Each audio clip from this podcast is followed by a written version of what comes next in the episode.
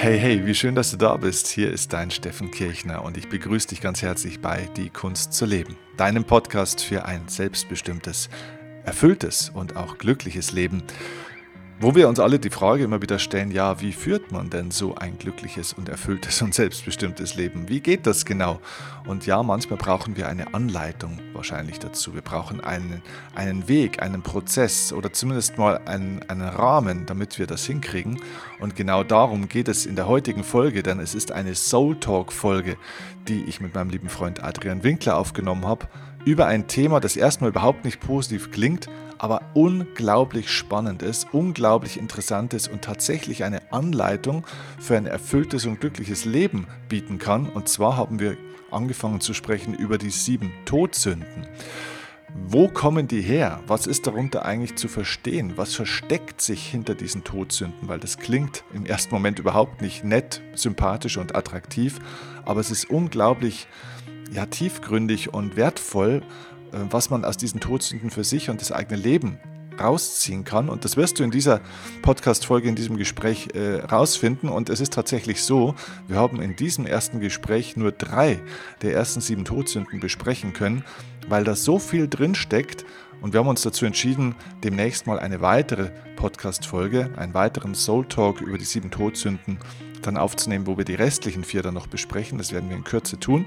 Aber heute geht es schon mal los mit den ersten drei Todsünden und du wirst mit Sicherheit einige große Aha-Effekte haben und wirst mit Sicherheit vieles von dem auch für dein Leben nutzen können, um zu reflektieren, ob du da oder wie du da lebst und ob du da so lebst, wie du auch wirklich leben möchtest oder solltest und ob dich deine Lebensweise zu dem Leben führt, das du auch haben willst. Da können die sieben Todsünden tatsächlich eine Anleitung, eine Orientierung bieten. Ich freue mich also jetzt auf die nächsten Minuten mit dir bei diesem spannenden Gespräch, diesem Gespräch von Seele zu Seele mit Adrian und mir. Viel Spaß dabei. Los geht's.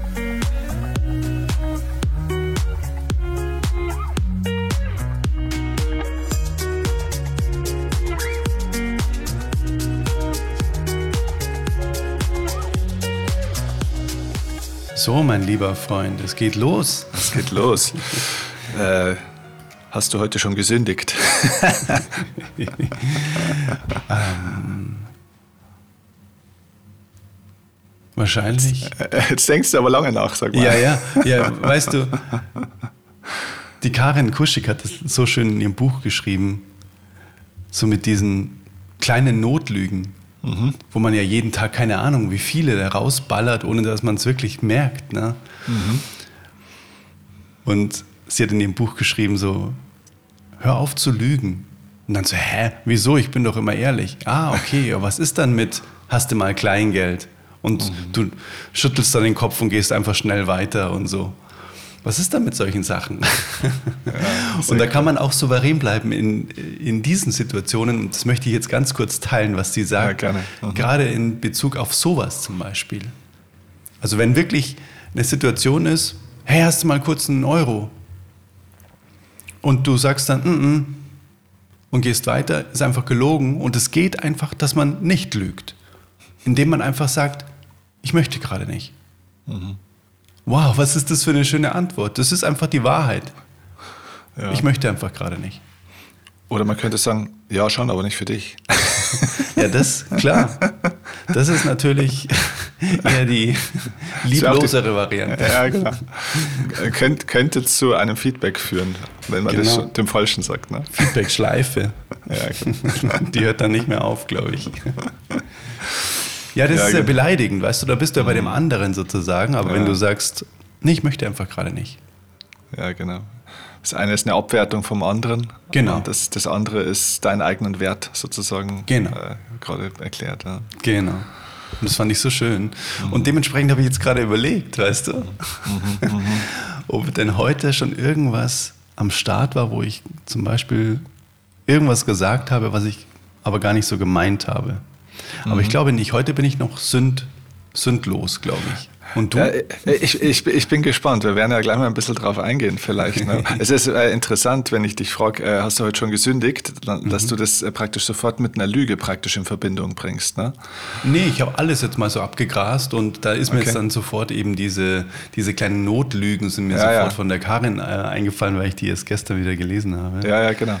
Ja, genau, aber es, äh, diese kleinen Notlügen sind ja tatsächlich auch das, was man wahrscheinlich unter Sünde verstehen würde. Ne? Also man hat ja sofort irgendwie, glaube ich, so ein, so ein Bild im Kopf, Kopf, wenn man über Sünden nachdenkt. Ne? Wenn dich einer fragt, hast du schon gesündigt heute, dann hat man vielleicht, glaube ich, so gleich so seine Kategorie, wo man gleich sich selber so prüft, weißt du? So ein ja, eigenes Regulativ irgendwie, ne? Also ich persönlich habe sofort eine einzige Sache im Kopf nämlich mhm. den Religionsunterricht. Mhm, mh. Das ist das Einzige, was ich im Kopf habe, weil ansonsten gibt es ja keine Sünde. Was ist denn eine Sünde? Eine Sünde ist ja menschengemacht und mhm. ich würde nicht mal sagen menschengemacht, sondern kirchengemacht. Mhm. Ja, genau. Es stimmt, ja, genau. Äh, Sünde, ich habe gelernt, Sünde kommt vom hochdeutschen Wort Sinte und heißt so viel wie Trennung. Also mhm. die, die Ursünde ja, ist ja sozusagen dann die Trennung. Und mhm. ähm, die, die, Frage ist die Trennung wovon? Ne? Mhm. Man könnte sagen, ne? also die Trennung, die Entfremdung sozusagen, die Trennung eigentlich vom Leben sozusagen. Ne? Die, mhm. die Trennung von dir selber, die Trennung von deiner Essenz, von deinem mhm. wahren Selbst, die Trennung vielleicht auch von anderen, ne? wo man dann schon so in diesen Bereichen mhm. sind wie Rassismus äh, und so weiter. Ne? Die Trennung von der Natur, die Trennung vom Göttlichen sozusagen. Das ist eigentlich dann die Sünde sozusagen sagen dann. Ne? Mhm. Auch interessant. Sehr spannend. Ja, aber es ist interessant, ne, dass, dass jeder Mensch irgendwie so eine Art inneres ähm, ja, Feedback- oder Bewertungssystem auch hat, wo er sofort, wenn man über jetzt zum Beispiel sowas wie Sünde oder bin ich ein guter Mensch äh, mhm. ähm, nachdenkt, dass man sofort irgendwie so in Kategorien denkt, wo man sich selbst gleich natürlich auch hinterfragt. Ne? Und mhm. dann gibt es irgendwie so eine Art Regelraster, durch das man sich schnell durchzieht und sich hinterfragt, habe ich dieses, habe ich jenes, habe ich sonstiges. Mhm. Und das ist bei jedem, glaube ich, tatsächlich ein bisschen unterschiedlich. Ne? Ja, definitiv. Mhm. Und, und deswegen haben wir im Religionsunterricht ja die, die zehn Gebote alle gelernt, ne? Mhm. die du jetzt gleich aufzählen kannst. Ja, ja. Mhm. ich könnte es auch nicht. Aber wir, wir, wissen so ein paar Dinge, ne? wie äh, mhm. ja, du sollst nicht töten, äh, soll nicht, mhm. nicht, nicht stehlen, äh, nicht begehren anderes, anderen Frau, keine mhm. anderen Götter neben mir und so weiter. Das weiß man. Aber ähm, wir haben uns ja für heute überlegt, oder eigentlich war das mein Vorschlag, ne? ja. und, und, du hattest so ein bisschen einen Widerstand dagegen, und das kannst du gleich mal erzählen, vielleicht, warum das so ist. Die sieben Todsünden, das mhm. hat man auch schon mal gehört, mhm. aber ich glaube, so im Vergleich zu den zehn Geboten mhm.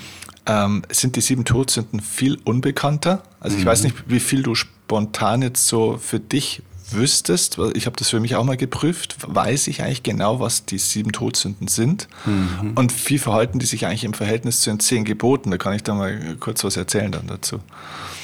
Aber, aber sag mal, wie, wie ist das bei dir? Äh, mhm. Sieben Todsünden, du hast äh, mir im Vorfeld mal gesagt, ja, äh, spannend das Thema nehmen wir, weil da spüre ich einen inneren Widerstand. ja, ich glaube tatsächlich, und vielleicht täusche ich mich da auch, vielleicht habe ich da einfach zu sehr das Ganze mit den zehn Geboten verwechselt. Mhm ähm, weil ich hatte da sofort eben so einen ganz krassen kirchlichen Einschlag. Und ich bin da ja nicht, mhm. zum Beispiel in dem Verein und mhm. jeder kann da ja auch rausziehen, was er will und so weiter. Ich persönlich für mich habe mich dafür entschieden, dass sich es für mich nicht stimmig anfühlt mhm. und dementsprechend ähm, war das für mich so nach dem Motto, was soll ich denn darüber erzählen? Ne? Mhm. Weil ja, das ja, ist genau. ja quasi, das ist ja eine ja, erfundene Geschichte, eine Glaubensgeschichte. Und deswegen habe ich mir da am Anfang so schwer getan. Und mhm. äh, ich bitte dich, wirklich von Herzen jetzt da mal ein bisschen für mich auch Klarheit reinzubringen und mit Sicherheit mhm. auch für einige, die das jetzt hören. Was ist denn der Unterschied? Weil mhm. vielleicht geht es einigen so, ach so, die sieben Todsünden, die kommen gar nicht vor in den zehn Geboten, verstehe. Mhm. Weil, wie du gerade gesagt hast, na, du sollst nicht, du sollst nicht, du sollst dies nicht und so weiter. Mhm. Das sind ja die mhm. zehn Gebote, was auch interessant ist eigentlich. Mhm. Wenn man jetzt mal darüber so nachdenkt, das ist ja interessant, dass, dass die zehn Gebote immer eigentlich sagen, du darfst das nicht und das darfst du nicht. Aber es wäre doch viel schöner, wenn die zehn Gebote sagen, mach das, mach das, mach das. genau. Eigentlich sind es nicht die zehn Gebote, sondern die zehn Verbote. Richtig, ganz genau. Mhm. Ganz genau. Ja. Ja, äh, so ist es. Äh, und ich finde das Thema deswegen ähm, so spannend. Ich habe mich vor einiger Zeit mal, deswegen hatte ich dir den Vorschlag gemacht, ich habe da ein mhm. bisschen Feuer gefangen dafür, weil ich mich mit äh, verschiedenen äh, Dingen beschäftigt habe. Im yogischen Prinzip gibt es ja, oder im yogischen System gibt es ja die Yamas und Niyamas zum Beispiel. Ne? Das sind ja auch sozusagen Verhaltensregeln, wenn man mhm. so will. Ähm, und so hat ja jede äh, spirituelle Tradition und, und äh, Kultur und auch die, auch die religiösen Kulturen somit haben ja alle, sage ich mal, dann so ihre, ihre Regelwerke und Systeme sozusagen. Und da habe ich mich mhm. mal intensiver damit beschäftigt und bin dort auf die sieben Todsünden gestoßen. Mhm. Und allein der Begriff hat in mir das Gleiche ausgelöst, vielleicht wie in dir, so, hm, weiß ich nicht, äh, mag ich nicht, äh, blöd, ne? Äh, komisch. Und dann mhm. habe ich mich mhm. mal angefangen, damit wirklich zu beschäftigen und fand mhm. das hochgradig interessant. Und deswegen war das der Vorschlag, weil ähm, da steckt viel, viel, viel Wahres und Gutes drin. Mhm. Und ähm, genau, vielleicht bevor, man, äh, bevor ich das mal versuche, mal so ganz kurz äh, zusammenzufassen, dass man mal weiß, wovon man eigentlich spricht und woher die kommen und wie die sich mhm. zu den zehn Geboten verhalten. Mhm. Vielleicht äh, wollen wir sie mal ganz kurz erstmal benennen, was sie ja. überhaupt sind, weil die kennt mhm. jetzt ja auch nicht jeder. Mhm. Ich, ich wusste auch nicht alle. Also sie sind erstens Völlerei, mhm. äh, zweitens Wollust, Drittens äh, Habgier oder, oder Geiz, eins von beiden, ja, kann man beides nennen. Äh, viertens äh, Zorn bzw. Wut. Mhm. Fünftens Neid. Mhm. Sechstens Trägheit. Und siebtens Stolz. Okay, crazy. Mhm. Genau, das sind, äh, wenn man so will, lauter, lauter Begriffe, die, dann auch mit, wenn man so will, eigentlich Charaktereigenschaften zu tun haben. Mhm. Das sind eigentlich ja Verhaltensweisen und Charakterzüge sozusagen. Ja. Und wer hat die aufgestellt? Also es ist so, dass ähm, als äh, Jesus gelebt hat, sozusagen, äh, gab es ja keine christliche Religion, logischerweise. Ne? Jesus, war, Jesus war ja Jude, mhm. was viele ja noch immer nicht überrissen haben, dass mhm. Jesus kein Christ war, mhm. sondern dass äh, die sozusagen die christliche Religion wurde erst deutlich später sozusagen erschaffen. Ne? Also die, die Lehre von Jesus war ja mal das eine und äh, dann gibt es ja irgendwann dann mal äh, sehr gebildete, schlaue Leute, die sagen, wie, raus, wie machen wir daraus jetzt ein System ne? und so eine Religion, ein richtiges Glaubenssystem aufzubauen aufbauen, ist ja dann ein unfassbarer organisatorischer Aufwand. Das ist ja mhm. praktisch vergleichbar mit dem Aufbau von einem riesigen Unternehmen. Mhm. Na, du musst ja dann bestimmte Regeln einführen. Na, du musst ja dann auch bestimmte Regeln einführen zu bestimmten Dingen, wo Jesus eigentlich wahrscheinlich gar nichts gesagt hat dazu. Aber na, was hätte er denn vielleicht gesagt? Dann muss man das im Nachgang sozusagen sich herleiten.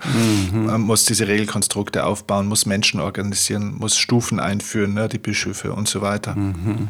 Äh, man muss ja sozusagen eine Organisationseinheit aufbauen. Und das hat relativ lang gedauert, bis das dann auch durchgeschlagen hat, weil das Ziel war natürlich ja eine große, eine große Nummer sozusagen aufzubauen. Ich sage das jetzt mal mhm. ganz locker. Und, und im vierten, fünften Jahrhundert rund, äh, roundabout, haben sich ähm, dann christliche Mönche tatsächlich, ähm, also die nach, dem Christ, nach, nach, der ursprünglichen christlichen Lehre gelebt haben ähm, oder versucht haben zu leben, äh, die haben sich die Frage gestellt, ähm, ja, sag mal, was bedeutet denn eigentlich ein, ein wirklich gutes im christlichen Sinne, ne, äh, Leben zu führen, sozusagen. Mhm. Naja, und für diese christlichen Mönche, die ja dann sozusagen eben als Mönche wirklich irgendwo in der Wüste gelebt haben und so weiter, ähm, war das klar, naja, ein gutes Leben zu führen heißt, ein Leben wie Jesus zu führen. Und ähm, das war überhaupt nicht im Interesse der Kirche diese, oder dieser kirchlichen Organisation weil ein, äh, ein, Leben zu führen wie Jesus äh, bedeutet eben nicht gierig zu sein. Ne? Der mhm. war nicht mhm. gierig, der, der hatte keine Völlerei, der war nicht geizig, ja? weil der gar nichts hatte, was er besessen hat sozusagen. Mhm. Ja? Der war nicht neidisch und so weiter. So, der, der hatte keine, keine, keine Habgier, der hat keine Gegenstände angehäuft. Ne? Der ist in die Wüste gegangen, hat äh, selbstlos gelebt, hat Jünger um sich geschaut, hat seine Lehre verbreitet, hat Menschen geheilt. Also äh, so ein, ein also Jesus war eigentlich ein Mönch, wenn man so will. Ne? Ein Pilger mhm. und Mönch. Und ähm, so ein Leben zu führen, war dann sozusagen aus, aus der Sicht dieser Mönche eigentlich das erstrebenswerte Leben. Mhm. Und das war für, für, die, für die Kirchenorganisation und Führer dieser, dieser Bewegung natürlich ein totaler Dorn im Auge. Man hat das als ernsthafte Bedrohung damals empfunden, weil natürlich ähm, da bei diesem Aufbau dieser Organisation sehr wohl Machtinteressen und Gier äh, vorhanden war, logischerweise, sonst kannst du so ein Ding nicht groß machen. Ist ja lustig, dann sind eigentlich die sieben Todsünden genau das Gegenteil von, äh, der Gegenspieler von der Kirche. Sozusagen. Exakt, exakt, genau. Die, oh. die Kirche hat sozusagen die, die, sieb, die zehn Gebote abgeleitet dann. Mhm. Ähm, und diese sieben Todsünden kommen nicht von der Kirche, die stehen auch nicht in der Bibel. Wow. Die kommen in der Bibel überhaupt nicht vor, mhm. sondern die sieben Todsünden sind sozusagen von diesen christlichen Mönchen sozusagen mhm. entwickelt worden. Und man kann vereinfacht sagen, die zehn Gebote regeln so ein bisschen das Leben in der Gemeinschaft. Also wie soll man sich als in der Gemeinschaft und mit der Gemeinschaft verhalten sozusagen. Mhm. Und die werden im Grunde genommen auch vor allem nach altem Recht, nach neuem oder aktuellem Recht ja in Teilen auch noch, werden die sanktioniert. Das heißt, es gibt sozusagen eine Art Gesetzgeber. Und früher war es so, ne, also es ist ja in vielen Teilen der Welt heute noch so, wenn du jetzt sozusagen mit der Frau von einem anderen schläfst, dann Kopf ab, ja, oder mhm. Gefängnis oder Arm ab oder irgend sowas. Ne? Mhm. Äh, wenn du stiehlst, äh, wenn du, wenn du gewalttätig bist, äh, dann kriegst du vom Gesetzgeber praktisch eine auf die Mütze. Mhm. Das ist ja bis heute so. Ne? Also das heißt, die, die zehn Gebote sind so eine Art Grundgesetz, die der Gesetzgeber in Anführungszeichen sozusagen auch sanktioniert und aufrechterhält, damit die Gemeinschaft organisiert ist. Also es ist eigentlich eine Organisationsform, damit man Gesellschaften organisieren kann. Mhm. Dafür sind die gemacht worden. Mhm. Äh, natürlich religiös aufgeladen mit entsprechendem Storytelling und geschichtlichen Hintergründen in der Bibel, damit es die Leute auch ernst nehmen.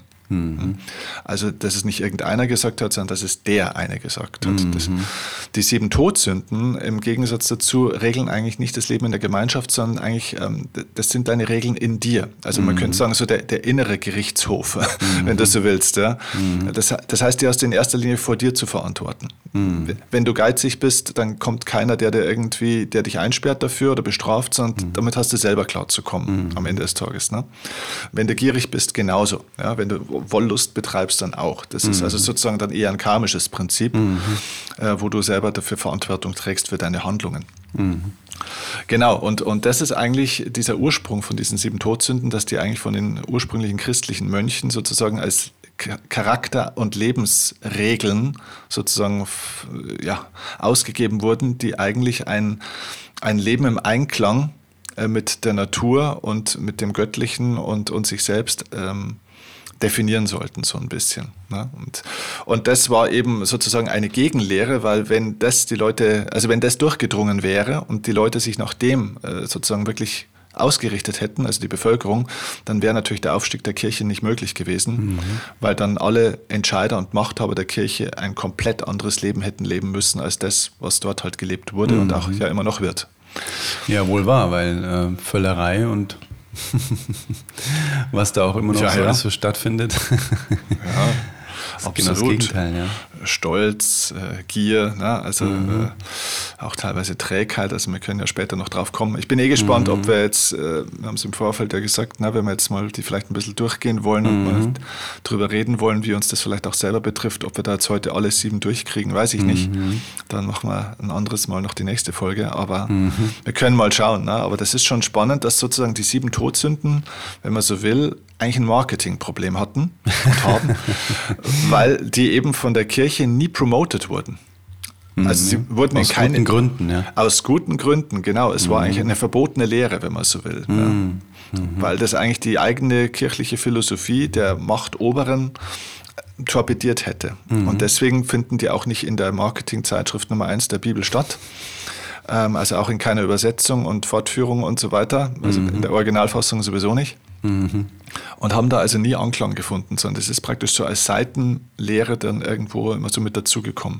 Mhm. Und deswegen wissen wir nichts dafür und deswegen haben wir von denen auch im Religionsunterricht nie was gehört. Als du die jetzt recherchiert hast, ne, das habe ich tatsächlich eben nicht gemacht, weil ich mir mhm. gedacht habe, ich lasse mich da komplett drauf ein mhm. und ähm, gehe da meiner Intuition nach.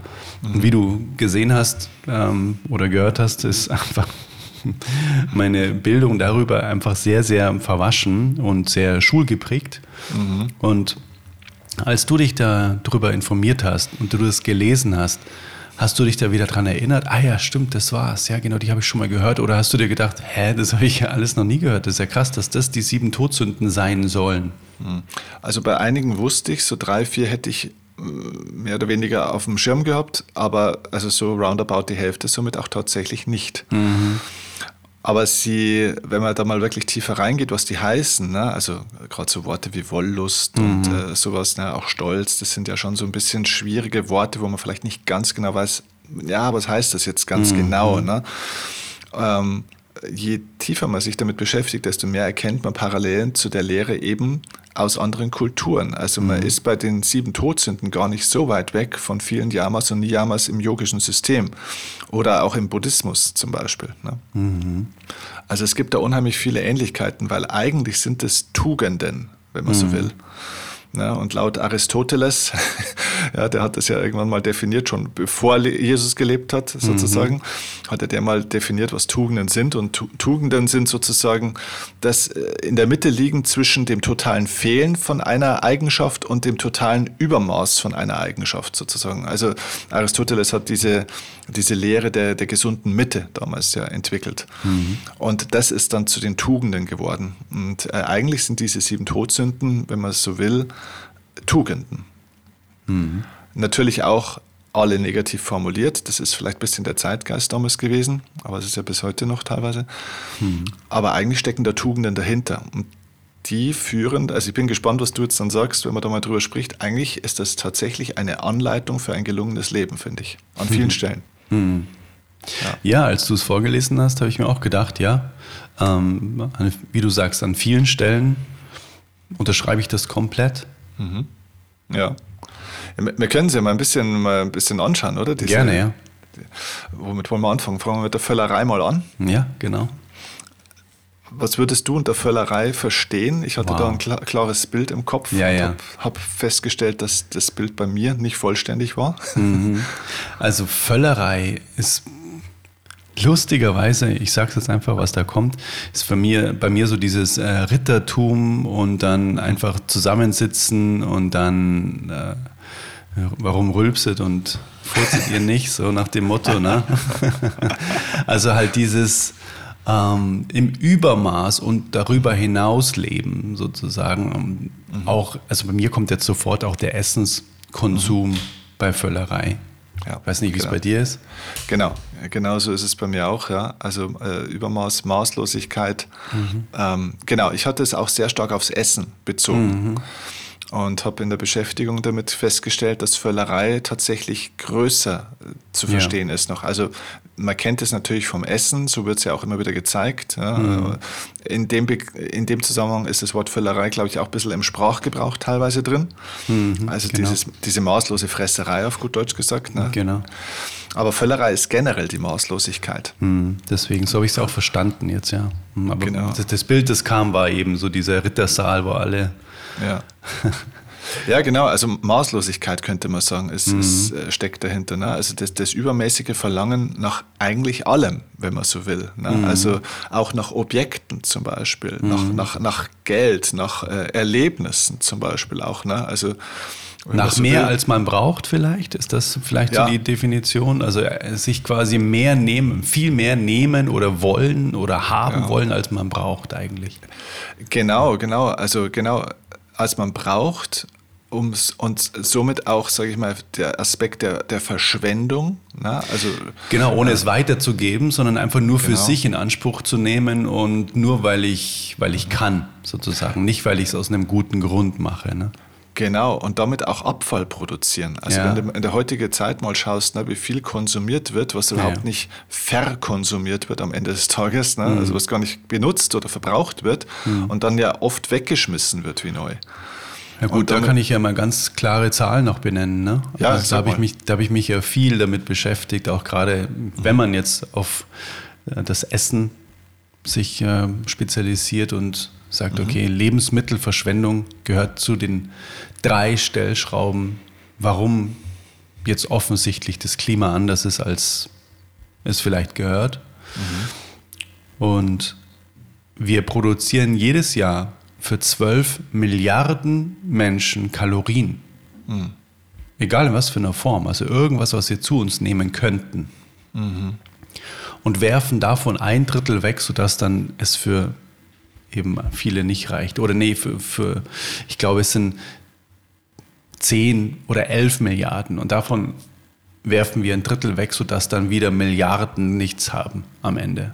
Also mhm. wenn man sich das von oben anschauen würde, äh, als Außerirdischer, würde man sich denken, krass. Mhm. Also eine hochentwickelte Gesellschaft ist es nicht. Mhm. Genau, also ähm, Lebensmittelverschwendung. Und lustigerweise, was glaubst du, wie viel Prozent der weltweiten Lebensmittelverschwendung findet im privaten Haushalt statt und wie viel im gastronomischen Bereich? Boah. Ja, also vom Gefühl her, ich meine, wenn du jetzt so fragst, kann ich mir vielleicht ein bisschen was denken dazu, aber so vom Gefühl her hätte ich jetzt gesagt, weil, halt, weil es halt eigentlich viel mehr Haushalte sind, würde man wahrscheinlich denken, dass es im Haushaltsbereich wahrscheinlich deutlich mehr sind, dass es wahrscheinlich 70 Prozent im Haushalt sind, aber wahrscheinlich ist es deutlich mehr auch noch in der Gastronomie, oder? Also es sind 53 Prozent im Haushalt. 53 Prozent, ja. Mhm. Aber ja, es ist spannend. Es ist Wahnsinn. spannend, trotzdem mehr als in der Gastronomie, wo man sich denkt, ja. da geht ja quasi containerweise jeden Tag mhm. das Zeug hinten aus der, aus der Tür raus. Aber ja. es ist mehr im privaten Haushalt. Wahnsinn. Also so der Klassiker von, ich kaufe einen Aufstrich, mache den einmal auf, probiere und dann finde ich beim nächsten Einkauf einen, der irgendwie noch geiler ist und den stelle ich dann davor. Mhm. Genau, genau. Und schmeißt den anderen auf, angebrochen einfach weg. Das ist Völlerei. Das ist Völlerei. Mhm. Das ist richtig, ja. Ja, genau. Das, äh, das ist, ähm, ich nehme mir mehr, als ich brauche, viel mehr und, mhm. und verschwende es, also vielleicht auch mehr als gesundes, ne? das kommt auch mhm. dazu. Mhm. Also auch die Mengen, ne? wenn man sich anschaut, was die Leute sich auf die Teller lauten teilweise. Mhm. Ja, exakt, wow, das ist auch echt ein, gerade, du bist ja auch gerade im Hotel, ne? Ja. Also ich bin auch viel in Hotels und was ich da einfach, da, da, kommen mir teilweise die Tränen, wenn die Leute vom Frühstückstisch aufstehen und ich denke mir, die gehen bestimmt hoffentlich jetzt nur kurz auf die Toilette, aber nein, die gehen halt einfach, weil der Tisch steht halt einfach noch voll. Ja. So ist es, ja. Mhm. War einer neben mir gesessen heute, war allein am Tisch, ohne Familie, ohne äh, Begleitung und hat sich neben mir äh, drei Teller vollgeladen und ging mit drei Tellern an seinen Tisch. Ich weiß nicht, vielleicht kann der wirklich so viel essen. Ne? Mhm. Wenn, wenn er es essen kann und braucht und es ihm gut tut, bitte mhm. nimm. Ja, du hast mhm. bezahlt, alles okay. Was nicht geht, ist von den drei Tellern eineinhalb stehen lassen. Genau. Das geht nicht. Ja. Genau. Weil, und, und, und das immer, da, da gibt es eine erste Verbindung zu den zehn Geboten tatsächlich oder im Yogischen zu den äh, Niyamas. Da mhm. gibt es nämlich einen Aspekt, nicht stehlen. Nicht mhm. du sollst nicht stehlen, haben wir in den zehn Geboten mhm. und haben wir auch bei den Niyamas im, im Yoga Sutra. Mhm. Und nicht stehlen heißt im Endeffekt äh, in Bezug auf Völlerei, mhm. naja, wenn ich mir mehr nehme, als ich eigentlich brauche, wenn es ich habe und wegschmeiße, hat es ein anderer nicht nutzen können. Das mhm. ist ja mhm. das, was du sagst. Ne? Wir produzieren mhm. für 12 Milliarden Menschen, äh, ein Drittel äh, hauen wir sowieso weg, weil wir nur mhm. 8 Milliarden sind und von den mhm. 8 Milliarden leiden noch, weiß ich nicht, eine mhm. Milliarde oder was weiß ich, wie viel an Hunger. Ne? Mhm. Und verhungern jeden ja. Tag Hunderttausende. Ne?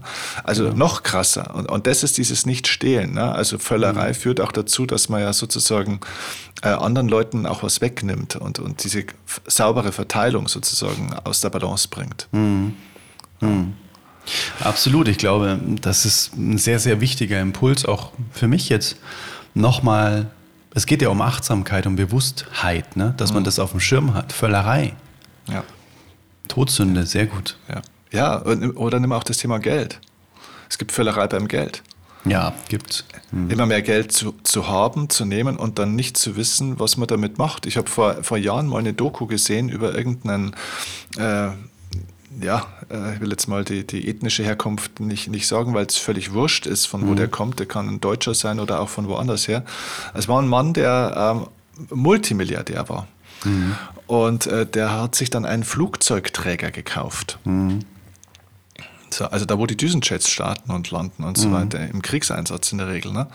Und dann haben die bei der Reportage ihn gefragt, warum haben Sie jetzt diesen Flugzeugträger gekauft?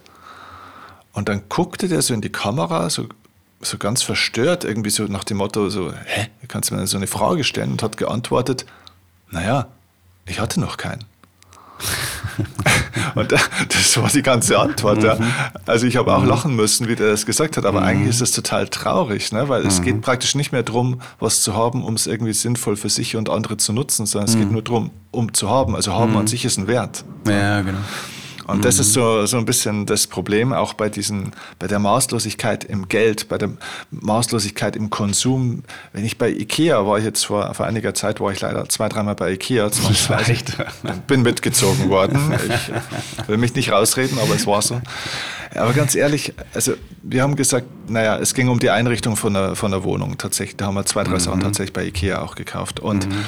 ähm, es war dann so, dass die, die Leute links und rechts, ich meine, wir leben ja angeblich gerade in einer Rezension, ne? also Wirtschaftskrise, die Leute haben Angst, dass irgendwie im Winter das Licht ausgeht, dass sie sich den Strom und das Gas nicht mehr leisten können und es ist ja alles ganz schlimm. Und äh, fahren aber mit drei Einkaufswegen durch ein Ikea und du siehst, dass die überhaupt gar keinen Plan haben, was sie eigentlich kaufen wollen, sondern die bleiben plötzlich hier noch stehen und da noch mhm. stehen und stopfen sich diese Einkaufswegen voll und mhm. kommen mit komplett überfüllten Einkaufswegen an dieser Kasse an, mhm. wollten eigentlich nur irgendwie einen Teppich und einen Kopfkissen kaufen, mhm. haben zum Schluss noch drei Plastiktopfpflanzen gekauft mhm. und noch äh, vier, vier Glühbirnen und noch dieses und jenes und äh, drei Bilder, mhm. weil die auch noch so schön waren. Und auf einmal kostet das Ganze halt 328 Euro, obwohl man nur 90 Euro für den Teppich ausgeben wollte. Und weißt du, was das Absurde an der ganzen Geschichte ist? Das Absurde ist, dass IKEA selbst damit kokettiert und Werbung macht. Mhm. Ich habe letztens irgendwo ein Plakat gesehen. Warst du letztens wieder bei IKEA und hast doch wieder mehr als nur Teelichter gekauft? Also das heißt, die wissen genau um diesen Umstand der Völlerei. So ist es. Das ist, so ist heftig. Es. Ja, das ist brutal. Ja, und äh, daraus entsteht ja auch ein Gefühl. Ne? Also ich habe den Eindruck, also diese ständige Unzufriedenheit bei vielen Menschen entsteht genau aus dieser Völlereitugend sozusagen. Weil wenn, wenn Völlerei gleich Maßlosigkeit ist, ne? also wenn Maßlosigkeit meine Mentalität ist, dann gibt es ja kein Maß und somit kein Ende. Also es, äh, man könnte sagen, kein Genug. Mhm. Das heißt, es ist nie genug. Ich brauche immer noch mehr. Es, gibt, es ist immer der, der Blick, die Suche nach dem noch mehr, noch größer, noch weiter, noch wertvoller. Und das ist, das ist auch wirklich, es gibt, glaube ich, echt eine mentale Völlerei. Weißt du, so nach Zielen und nach Erfolgen auch. Es sind mhm. nicht nur die, die Objekte und das Geld und das Essen, sondern es ist auch ein mentaler Aspekt.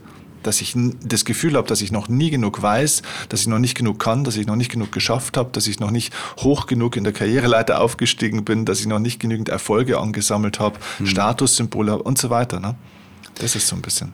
Ja, und das, das sind wir eigentlich beim Sinnbild der Völlerei, weil mhm. ich bekomme das in meinem Umfeld auch ganz oft mit, dass Menschen erst gar nicht den Schalter umlegen, um ihr Wissen und das, was sie bereits können, mit anderen zu teilen, um ihnen damit ein Licht zu sein und ihnen und damit der Menschheit zu helfen, weil sie glauben, sie wissen noch nicht zu viel, äh, genug, mhm. ne, um mhm. das machen zu können.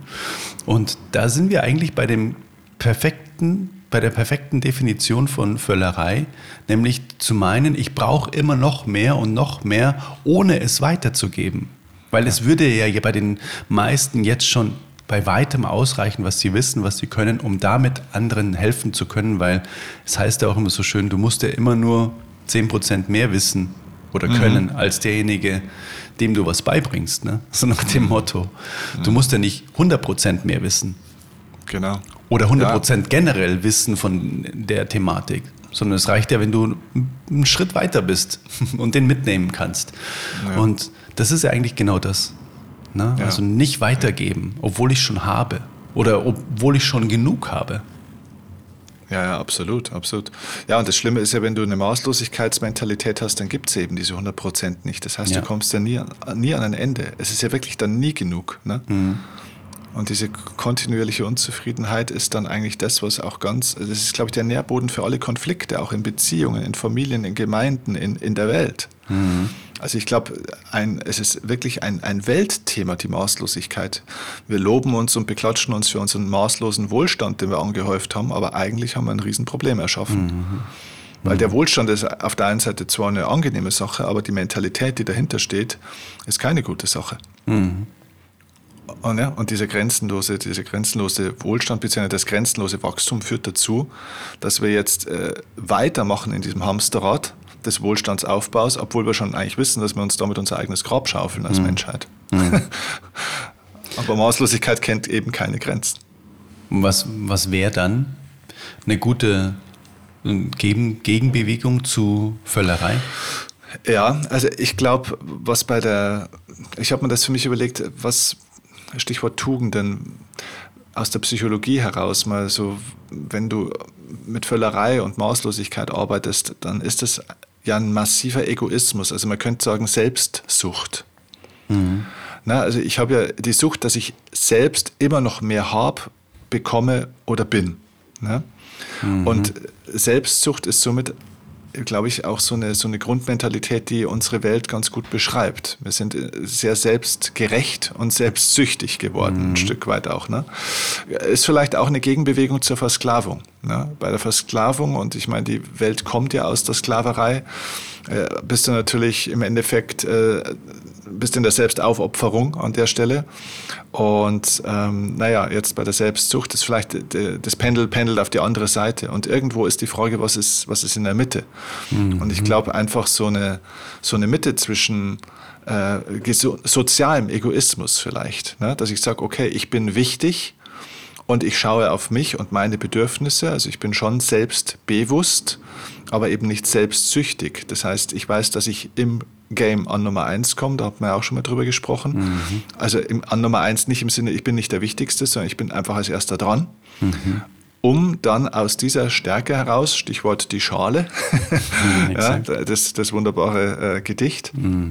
oder nicht Gedicht, sondern der Brief, mhm. ähm, aus, dieser, aus diesem Maß der eigenen Stärke heraus äh, und des, des gestärkten Selbst gebe ich jetzt an die anderen weiter und versuche für die anderen das zu verwirklichen, was ich für mich selbst verwirklicht habe. Mhm.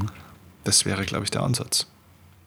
Oder? Voll gut, absolut, kann ich gar nichts hinzufügen. Das ist so schön beschrieben. Genau so mhm. sehe ich es auch. Ich habe gerade die ganze Zeit genickt. ja, ja, ja, genau so. ja, genau. Äh, wir müssen das für die, für die Zuhörer und Zuhörerinnen sagen. Wir sehen uns heute praktisch nicht wirklich, weil bei dir, du bist in einem anderen Raum und deine Kamera ist aus, deswegen sehe ich dich nicht. Genau. Und ich bin auch in einem anderen Raum und deswegen übrigens, sorry Leute, wenn ihr im Hintergrund ab und zu meinen Scheppern hört und so weiter. In dem Hotel, äh, in dem ich bin, neben uns ist die Baustelle des Jahrhunderts und die schütten hier, glaube ich, gerade irgendwie die ganze Stadt irgendwie einmal zu. es ist ein riesiges Loch in diesem, neben diesem Raum und es mhm. ist sehr laut hier. Naja. äh, wollen wir zum nächsten, Gerne. zur nächsten Turzen? Ähm, Finde ich auch schön. Wollust. Das ist ein geil, geiles Wort. Das ist ein richtig geiles Wort. Das, ähm, es löst Was? auch sofort so, viel, so viele Bilder aus und man weiß gar nicht, welches Aha. davon wirklich richtig ist. Ja, was Oder? hast du denn für Bilder? Das Wollust ist schon bei, bei mir sehr natürlich sexuell geprägt. Ja, ja auf alle Fälle. Also, ja, man sieht so, wenn man so vorhin die Bilder hatte, ne, so bei, bei der. Die Ritter. Äh, genau, bei der Völlerei. Zuerst haben sie gefressen ohne Ende und dann genau. haben sie gevögelt, auf gut ja, Deutsch gesagt, ohne Ende. Ne? Genau, ja, tatsächlich. Ja. Massenorgien, sowas. Ne? Ja, genau. Ja, ja schon diese, dieses Übergriffige, glaube ich. Mhm. Das, mhm. Ist, das ist das, was bei mir mhm. ja, so aufpoppt. Ja, interessant. So dieses, die eigenen Bedürfnisse über die des anderen stellen oder der anderen. Mhm. So, ich will jetzt das und nehme mir das. Ja, Im Prinzip, ja, guck mal, die Weisheit der Sprache, ne? Wollust. Also die Lust, etwas zu wollen, unbedingt. Mhm. Geil, ja, stimmt. stimmt. Jetzt, jetzt kommt, äh, jetzt, das habe ich mir auch noch gar nicht überlegt, ja. Das kommt vom Wollen, ja. ja. Logischerweise nicht von der Wolle, das war klar, aber ich hatte mir jetzt auch noch nicht bewusst gemacht, was ist es denn eigentlich? So Lust Wollen? zu stricken. ja, genau, die Lust am Wollen, sehr gut. Ja. Ja, krass, genau. Also so, wenn man sich damit beschäftigt, äh, wird es oft beschrieben einfach so mit der, äh, ja, der Sucht nach Trieben und, und, ja, und, ja. und Begierden sozusagen, ne, sich dahin zu geben. Schon viel sexuell natürlich äh, primär erstmal geprägt. Ne? Mhm. Also äh, wo es nicht mehr um die, äh, Sex geht es nicht mehr um die, um die Fortpflanzung oder sonst irgendwas, also ne, das, das um Mechanische oder, oder Bio genau, vor allem nicht um Liebe, sondern es geht um die Befriedigung der eigenen Lust. Ne? Ja, ich will genau. jetzt, also hole ich mir das jetzt. Ganz genau, Stelle. ja. Also Übergriffigkeit im Prinzip eigentlich. Ne? Absolut, genau. Mhm. genau. Der Genuss, der eigene Genuss äh, steht im Mittelpunkt ohne Respekt vorm Gegenüber. Mhm, genau. Mhm. Also ja, quasi klar. antitantrisch sozusagen. Absolut, antitantrisch. ja, sehr gut. Ja, äh, da sind wir wieder bei der Sünde. Das, warum ist es eine Sünde?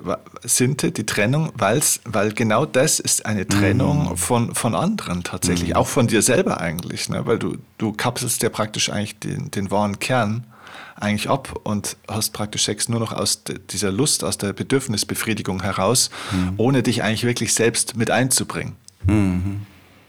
Ja, exakt, ja, genau. Und ja. ich, vor allem, ich bin ja nur am Nehmen und nicht am Geben. Und das ist, glaube ich, das Allerwichtigste bei der ja, Wollust. Ich will, ja, also ich will genau. etwas haben und nicht geben. Genau, bin bedürftiger. Und dann nehme ich es mir, egal ob du das willst oder gut tut und so weiter, sondern ich nehme mir das einfach. Also ja. so der Aspekt ist auch so diese innere Leere, die da auch ist. Ne? Hm. Und das ist, also die, die, Frage kann man sich auch mal stellen, was, hat, was haben eigentlich die sieben Todsünden mit mir selber zu tun? Mhm. ja, bin ich in irgendeiner Art und Weise betroffen? Mhm. Ich kann heute sagen, heute würde ich auf einer Skala von 0 bis 10 mir eine 0 geben, aber ich war auch schon bei einer 8 mhm. früher.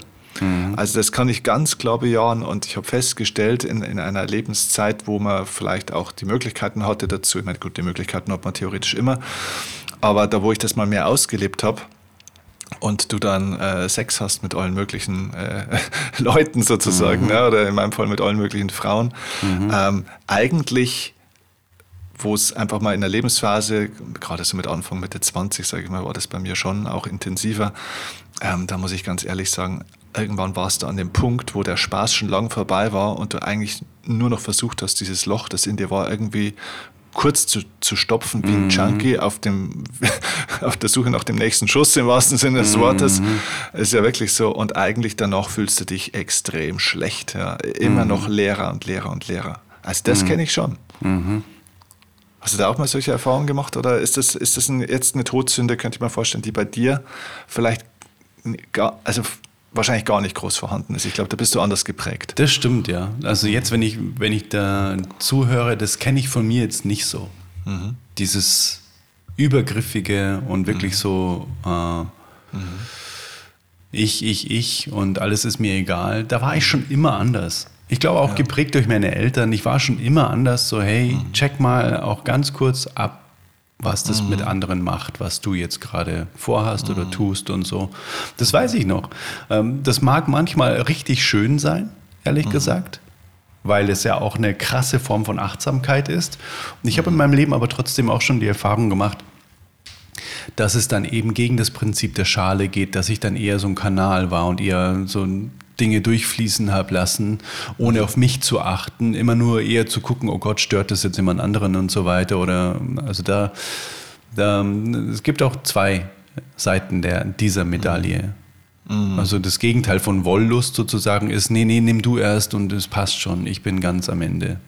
also eigentlich eher Aufopferung mhm. ist dann im Prinzip eher so das Gegenteil von Wollust, glaube ich, kann ich mir vorstellen. Ja, das ist ein interessanter Gedanke, weil äh, ich hatte das in, ich glaube, in mehreren Aspekten, aber gerade auch in dem sexuellen Aspekt habe ich das bei mir mal reflektiert, wie das, also wirklich wie das früher war, dass ich ähm, dieses Wollustprinzip, ne, oder sagen wir mal erstmal die Lust einfach, mhm. Äh, schon so gelebt habe im Sinne von, ähm, es ging einfach nur um den Sex an mhm. sich. Ähm, aber nie in der Übergriffigkeit jetzt, dass ich irgendwas gegen den Willen von jemand gemacht hätte mhm. oder äh, also schon immer im, im maximalen Einvernehmen natürlich mhm. und so weiter. Also da habe ich nie irgendwas genommen, was nie möglich oder was nicht gewollt wurde, ganz im Gegenteil. So, mhm. Genau, eben ganz im Gegenteil, sondern immer aus dem Aspekt heraus, mir ging es eigentlich immer drum um die Frau. Also eigentlich da ganz viel zu geben. Ich war immer mhm. da auch mehr der Geber und habe mir immer gedacht, damit ist es okay, weil ich, ich, ich, äh, ich habe ja meinen Fokus wirklich tatsächlich nicht bei mir gehabt, mhm. sondern wenn es der Frau gut ging, war ich für mich sozusagen vom Kopf her und mhm. auch ansonsten war völlig fein. Mhm. Nur um das ging es mir. Und dann habe ich mir immer gedacht und eingeredet, ah, okay, ja, also ne, das ist ja schon auch eine Form von Nächstenliebe und mir geht es ja gar nicht so um mich und ich kümmere mich überwiegend um die Frau und so mhm. weiter. Ne? Bis ich irgendwann festgestellt habe, wie ich mich das selber belogen habe. Mhm. Da war ich damals so Mitte, Ende 20, wo ich das mhm. mal reflektiert habe damals und festgestellt habe, nein, das ist der totale Egoismus, weil es geht mir trotzdem am Ende des Tages um mich und meine Befriedigung an der Stelle, weil ich das Gefühl haben will, dass ich es gut gemacht habe, dass ich gut mhm. war, dass ich ihr ein gutes Gefühl gegeben mhm. habe oder was auch immer. Ne? Mhm. Also es war trotzdem es war praktisch, es war gar nicht der körperliche Aspekt. Versteckter Egoismus. Genau, genau. Es war so, ein, so mhm. wirklich so ein mentales, emotionales Ding. Es hatte mit Selbstwert zu tun. Mhm. Ich habe versucht, mein eigenes, äh, meinen eigenen Selbstzweifel und Selbstwertmangel, den ich damals hatte, massiv aufzupolieren über das, dass mhm. ich gut war zu anderen und das aber natürlich dann schon auch hören wollte. Mhm. Ja, ja, genau. Und dann kommt zwölfmal die Frage, ja? mhm. hat das gepasst, war das gut, fühlst du mhm. dich wohl und so weiter. Und dann kam schon manchmal das Feedback, du, ich habe es jetzt dreimal gesagt, was willst du denn? Die Antwort wird nicht anders, wenn du ja. noch fünfmal fragst. Ja. Absolut. Ist auch mhm. total unattraktiv, unabhängig davon. Mhm. Also Spannende Abbiegung, danke dafür. Mhm. Ja, ja. Wollust. Wollust. Ist, ist krass, ja, weil da, da kommen wir echt aus zwei unterschiedlichen Ecken. Das, das glaube ich dir sehr gerne, dass das bei dir anders war. Das, da war ich echt, ich würde mir echt eine 8 geben auf, auf einer Skala von 0 bis 10 von damals. Ne? Heute würde ich sagen, wirklich, ich weiß nicht, kann man das sagen? 0? Aber ich würde sagen 0 bis 1, würde ich mhm. sagen. Mhm. Wie ist es bei dir? Wie würdest du sagen bei der Völlerei? Wo, wo stehen wir da? Von 0 bis 10? Was? Gebe ich mal eine 3. Selbst, selbstkritische 3. Und wieso? Wieso ja, also, keine 0? Nein, eine Null ist es nicht. Wenn ich ganz ehrlich zu mir selber bin, dann gibt es genügend Aspekte in meinem Leben, wo ich sage, da könnte ich noch viel achtsamer sein und noch vielleicht noch weniger anhäufen. Und natürlich gibt es ja dann doch auch wieder, ne, als gerade im beruflichen Kontext, ne, natürlich gibt es dann wieder Verführungen, mhm. wo du sagst, Mensch, da noch irgendwie mehr Erfolg und mehr Reichweite und äh, da geht es dann um Umsätze und ähm, mhm. natürlich jetzt überhaupt nicht in Bezug auf Essen und so weiter, aber auch beim Thema Erlebnisse, ne, dass du hier noch was erleben willst und da noch was erleben willst und heiß bist auf irgendwelche ganz besonderen Erfahrungen und so weiter. Mhm.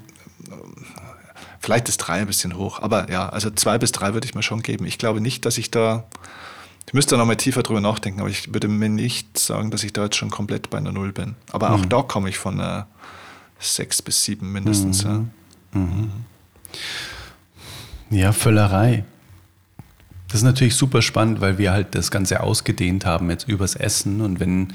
mich, wenn mich jetzt jemand fragt, hast du in irgendwelchen Bereichen deines Lebens viel mehr nur für dich angehäuft, ohne es weiterzugeben. Mhm. Da wäre ich, glaube ich, auch bei einer 2 bis 3, würde ich sagen. Mhm. Weil ich, ich liebe es, viel zu haben. Mhm. Und ich liebe es genauso, das mit vollen Händen wieder weiterzugeben. Mhm. Ich liebe es. Mhm. Ja. Absolut. Ohne mich selbst in Schwierigkeiten zu bringen. Ausrufezeichen. genau. Mhm. mhm. Thema, ja, was wir letztens hatten, bedingungsloses Grundeinkommen, mhm. dass die Menschen, die sofort ans Weitergeben denken, am Ende im größten Mangel sind. Ne? Absolut. Mhm. Ja, und ich glaube, das ist das Spannende, wenn man das so für sich reflektiert. Die Zahl, wo man sich jetzt da vielleicht verorten würde, ist das eine. Viel wichtiger ist die Tendenz, in welche Richtung gehe ich. Mhm. Also von wo komme ich und wo gehe ich gerade hin. Mhm. Und ich glaube, wenn man erkennt, ich bin in einer jetzt da in dem Fall fallenden Tendenz, glaube ich, einfach weitermachen sozusagen. Ne? Mhm. Aber ich mhm. glaube, das ist viel wichtiger. Ne? Man kann ja auch sagen, ja, nicht, nicht zwei bis drei ist keine schlechte Zahl. Ja, aber mhm. wenn du mhm. bei, vor fünf Jahren bei null warst, dann wissen wir, wo du in fünf Jahren bist. Ne? Ja, voll. Aber wir merken schon, dass dieses Aufdröseln und mal richtig reinzoomen mit der Lupe auf diese sieben Todsünden ein unsagbares mhm. Gesprächsthema serviert. Ne? Es ist richtig geil. Wir sind Absolut. jetzt bei zwei, ne? Ja, glaube ich. Zwei. Ich sage ja, deswegen, ich glaube, wir brauchen echt eine zweite Folge dann dazu. Also ich finde, eine, eine können wir auf alle Fälle noch machen, eine Todsünde. Eine machen wir noch. Wir machen eine eigene Folge nochmal dazu. Liebend gerne. Das ist richtig ja. cool. Geiles Konzept, danke dafür. Ja, gerne. äh, als drittes könnte man nehmen Habgier. Da ist die Frage, was fällt dir da spontan ein als Unterschied zu Wollust? Ja, oder auch zu Völlerei. Beides eigentlich ist verwandt miteinander, ne? Ja, ja, genau. Ja, äh, bei der Habgier, also jetzt komme ich, jetzt komme ich so wie du vorhin mit der Wollust, die Ja, Lust genau. am Wollen. Die Habgier ist äh, die Gier nach dem Haben. Genau. Und äh, das Haben hat eine andere Qualität für mich. Und zwar beim Haben geht es ja nicht nur, dass ich viel haben will, sondern dass ich es auch behalten will. Also Gier, Gier, Habgier ist für mich der Aspekt von Geiz mit dabei.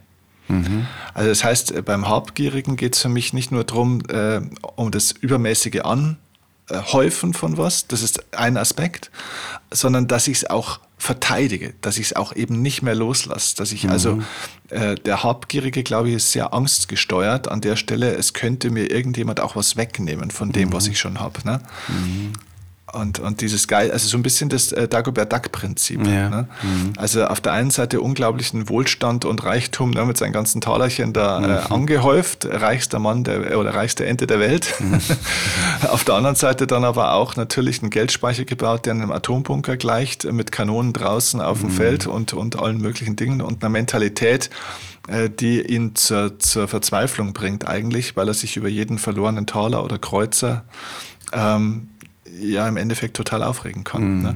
Also diese, diese, dieses in ständiger Angst leben, wieder irgendwas hergeben zu müssen. Also in der Psychologie wird man einfach sagen, Verlustangst. Steckt da drin, oder? Ähm, ja, kann man genauso sagen. Bei mir kommt noch so ein Bild von Unterschied Wollust und Habgier. Diese Wollust ist für mich so ein bisschen triebgesteuert. So dieses Verlangen jetzt nach etwas. Und die Habgier ist für mich eher so rational gesteuert. So. Also dieses fast schon strategische, ich möchte Dinge anhäufen und die eben, wie du sagst, nicht mehr, nicht mehr loslassen. Ne? So Ja. Flugzeugträgermäßig. Ja, ja. Ja, weil ich glaube, es sind, es sind wirklich zwei verschiedene Arten. Also sage ich mal jetzt diese, die Völlerei oder auch, auch die Wollust, also vor allem die Völlerei ist ja, schließt ja erstmal das, das Hergeben eigentlich gar nicht mit ein, sondern es geht ja einfach nur darum, möglichst viel zu, zu haben und, und anzuhäufen und zu genießen und zu machen. Und von mir aus könnten ja die anderen das auch machen. Aber, aber da es ja Selbstsucht ist, es, geht, es ist mir ja völlig egal, was mit den anderen ist. Hauptsache, ich habe ganz viel. Aber bei der Habgier geht es ja schon um den Vergleich zu den anderen und um dieses Bewahren und Beschützen von dem, Vielleicht auch hab. wegnehmen. Ja, ja, genau. Genau, genau. Also das ist, glaube ich, die Erweiterung bei der Habgier, dass man sagt, okay, der, der Geizhals oder der Habgierige lebt ja sozusagen als Gefangener dessen, was er angehäuft hat. Ja, also der, der schaut praktisch primär auf die Kostenseite in der Bilanz und nicht auf die Einnahmenseite. Der, der, der mit der Völlerei, der versucht den Umsatz zu erhöhen, die Einnahmen zu erhöhen, ohne Wenn und Aber, ohne Grenze, äh, haut aber auch vielleicht im gleichen Maße den ganzen Kram raus. Na, also nehmen wir mal Extrembeispiel Michael Jackson oder solche Leute. Ne? Unfassbar viel Geld verdient, äh, aber dann halt auch verprasst. Und der Habgierige würde auch versuchen, viel Geld zu verdienen, aber es dann einzusperren sozusagen. Ne? Und äh, somit ist der eine sozusagen aus der Lust nach mehr, nach immer mehr, nach grenzenlos mehr getrieben und der Habgierige aus der Angst vor äh, Möglichst wenig weniger. verlieren. Mhm. Ja, genau. genau. Möglichst viel zu haben oder möglichst wenig zu verlieren sind ja zwei unterschiedliche Dinge. Ne? Absolut. Macht auch macht biochemisch einen Unterschied. Ja, genau. Die Angst vorm Nicht-Verlieren äh, oder die Angst vorm Verlieren ist, ist ja äh, Gefahr und, und Stress basiert. Also das ist Cortisol biochemisch. Ne? Das ist ein Verteidigungsstoff sozusagen. Also Schutz, Schutz, Verteidigung.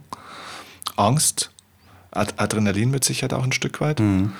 Und die Lust noch immer mehr ist auch viel äh, Dopamin gesteuert sozusagen. Testosteron auch ganz viel. Ne? Also Kampf nach vorne. Eroberung oder Verteidigung sind zwei verschiedene Dinge. Na, wenn ich erobern will, dann muss ich aus der eigenen Burg raus und versuche neue Burgen zu erobern. Bei, der, bei der Verteidigung, bei der Hauptgier versuche ich die schönste Burg zu haben und die dann nach außen mit allem zu verteidigen, was geht. Und spannend wird es, wenn beides zusammenkommt. Ne? Und dann wird man meistens Diktator in irgendeinem Land und versucht, andere Länder zu überfallen. ja, so ist das. Ja, deshalb glaube ich, trifft es mit dem Wort Todsünde ganz, Absolut. ganz gut auf den Kopf. Auch interessant, warum das eigentlich Todsünde ja, heißt. Ja, ne? genau, das habe ich auch gerade überlegt. Ich also noch nicht überlegt. Naja.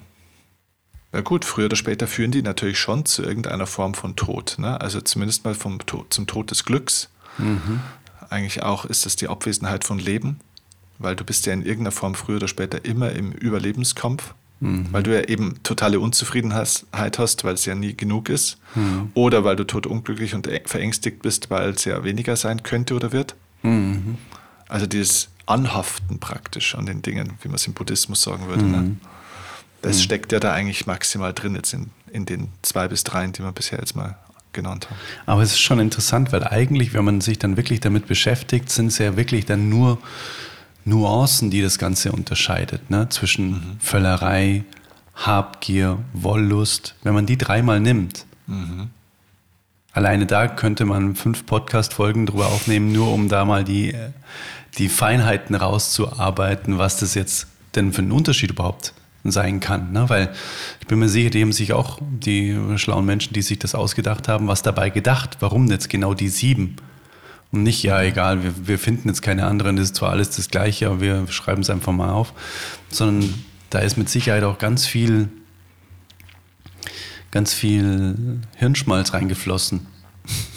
Ja, bestimmt. Und das wieder rauszuarbeiten, finde ich interessant gerade.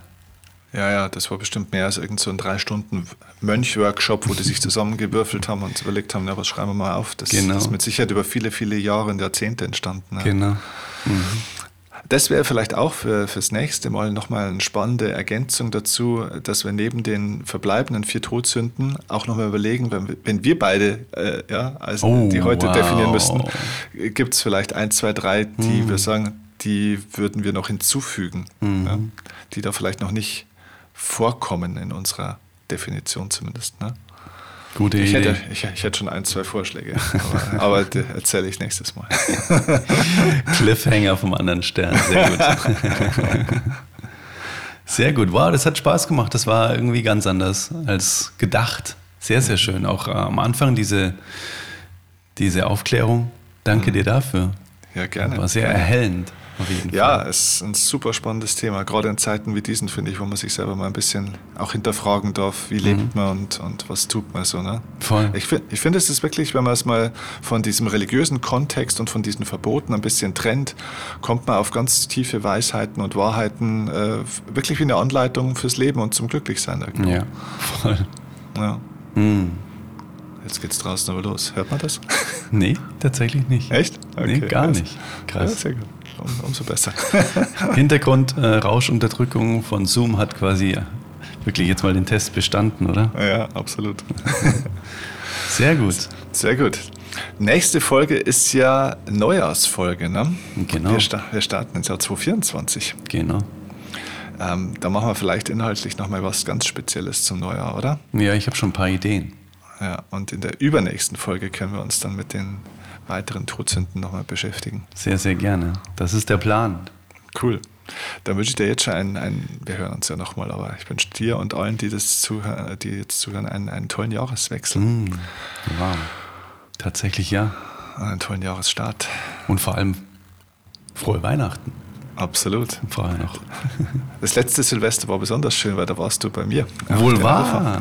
Das stimmt. Ja, wir haben versucht, äh, Tischtennis zu spielen. Wir, wir, haben ein Netz mitgebracht, dass man an alle Tische einfach so hinklemmen kann. Das war sehr, sehr cool. Wir haben ein kleines Turnier gemacht. Das war lustig. Ja, ja. war sehr lustig, ja. Geil. Na gut, mein Lieber. Bis sehr, Bis sehr bald. bald und danke. Danke dir. Für diesen schönen Vorschlag und die sehr erhellenden Definitionen auch. Ja, sehr gerne. Die arbeiten auf jeden Fall und leuchten in mir weiter. Ich hoffe, es passiert auch genau mit den Menschen, die das jetzt gehört haben. Sehr gut. Das denke ich auch. Cool, auf bald. Mach's gut. Bis bald.